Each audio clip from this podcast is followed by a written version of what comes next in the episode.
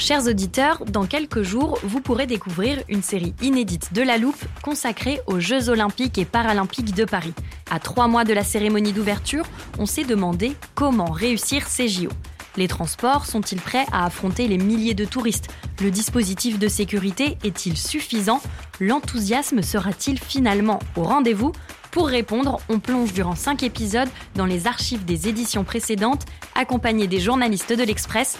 C'est à retrouver à partir du 13 mai sur toutes les plateformes d'écoute.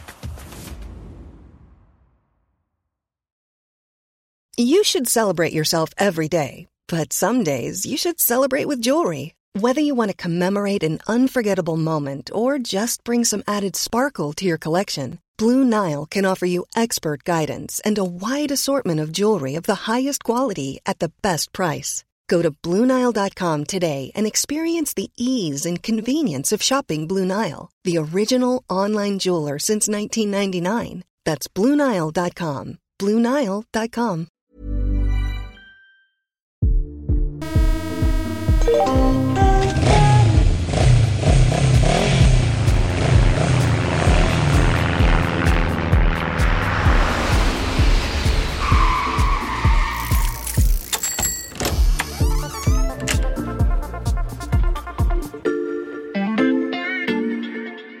Salut, c'est Xavier Yvon. Bienvenue dans l'armoire de la loupe. Cette semaine, vous allez tout comprendre sur Le Flixcam, vous Ça connaissez ressemble euh, au nom d'un meuble euh, Ikea. Le phénomène s'appelle Fluxcam. On appelle ça le Flixgam. Flixgam. Flixcam. Le Flickcham. Le Flixcam Présenter l'armoire, c'est s'exposer aux prononciations les plus difficiles, mais je vais m'en sortir par une pirouette. Ce n'est pas moi qui vais le dire. Salut Sébastien. Salut Xavier. Sébastien Pommier du service économie de l'Express.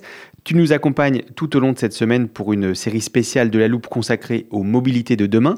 Et tu nous définis donc ce terme qui a a priori un lien avec les transports. Déjà, première question, c'est dans quelle langue? Fluxcam, c'est du suédois. C'est bien dit. On pourrait le traduire par euh, fly shame si tu préfères en anglais ou honte de voler en français. Mhm. Mais en fait, si euh, on choisit le suédois, c'est pas par plaisir de la langue, mais c'est parce que le mouvement est né là-bas. Il est né en 2018. Mhm. C'est le pays de Greta Thunberg. Mhm. Je sais pas si tu te souviens, mais donc elle avait lancé cette série de grèves scolaires tous les vendredis pour sensibiliser l'opinion publique sur euh, les questions du climat. Mhm.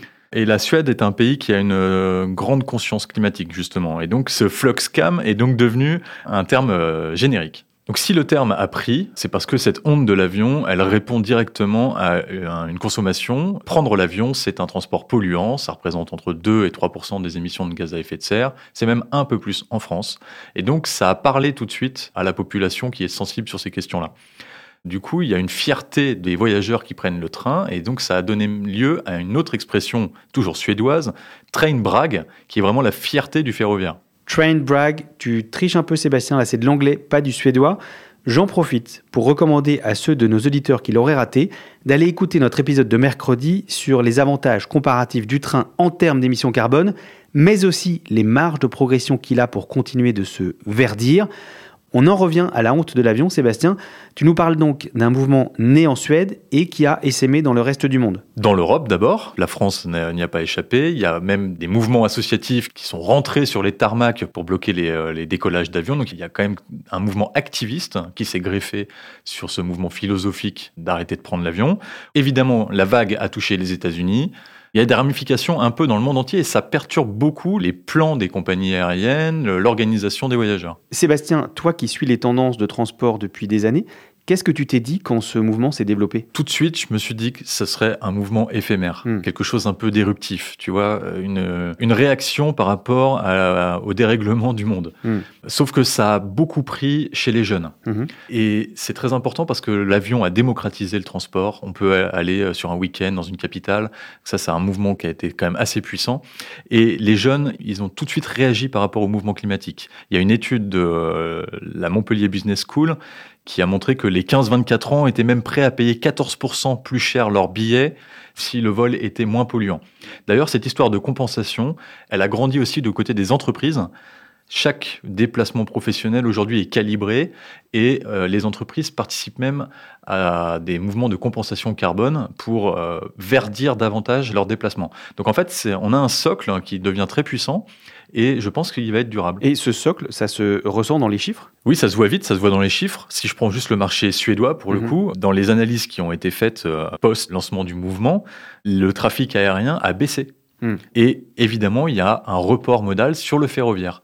Et ce qui est très intéressant, j'en parlais dernièrement avec le patron de Trenitalia, donc ce concurrent de la SNCF qui a ouvert des lignes en France, mais qui fait aussi du transport jusqu'à Milan et à Turin, leurs trains jusqu'en Italie sont pleins. Ça veut dire que les voyageurs sont prêts à passer 6 heures dans un TGV plutôt que 1 heure à bord d'un EasyJet ou d'un Ryanair parce que leur conscience environnementale est devenue mature quelque part. C'est pas plutôt une question de prix? C'est aussi une question de prix, mais euh, le transport, c'est une, une relation entre le prix et le temps. Hmm. Donc si le voyageur est prêt à rester plus longtemps, euh, c'est qu'il y a quelque chose qui est en train de changer. Évidemment, il va falloir se laisser un petit peu de temps pour atterrir, pour voir les conséquences de ce mouvement. Ça a germé pendant la crise du Covid. Les déplacements ont été limités, parfois interdits. Le porte-monnaie des consommateurs a aussi euh, bougé. Donc il faut attendre de voir dans un rythme normal quel est l'impact réel de, de ce mouvement. Et il y a un autre effet qui va venir se conjuguer, c'est ce que font les compagnies aériennes Mhm. elles-mêmes pour séduire à nouveau ces voyageurs.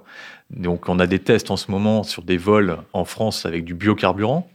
Donc ça veut dire que potentiellement, dans quelques mois, l'empreinte carbone des avions va baisser. Mhm. Donc est-ce que ça, ce sera suffisant pour faire revenir cette population qui avait la honte de prendre l'avion? Il faudra se laisser un petit peu de temps. Je m'en suis sorti tout le podcast sans le dire, mais là je suis coincé.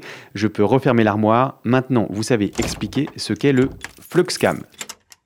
Et si vous voulez en savoir plus, on vous a préparé une liste d'épisodes de La Loupe et d'articles de l'Express qui traitent du sujet.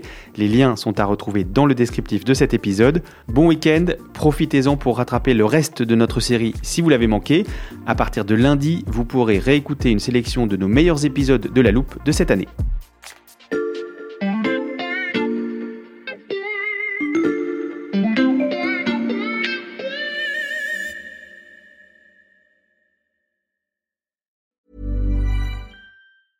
Planning for your next trip?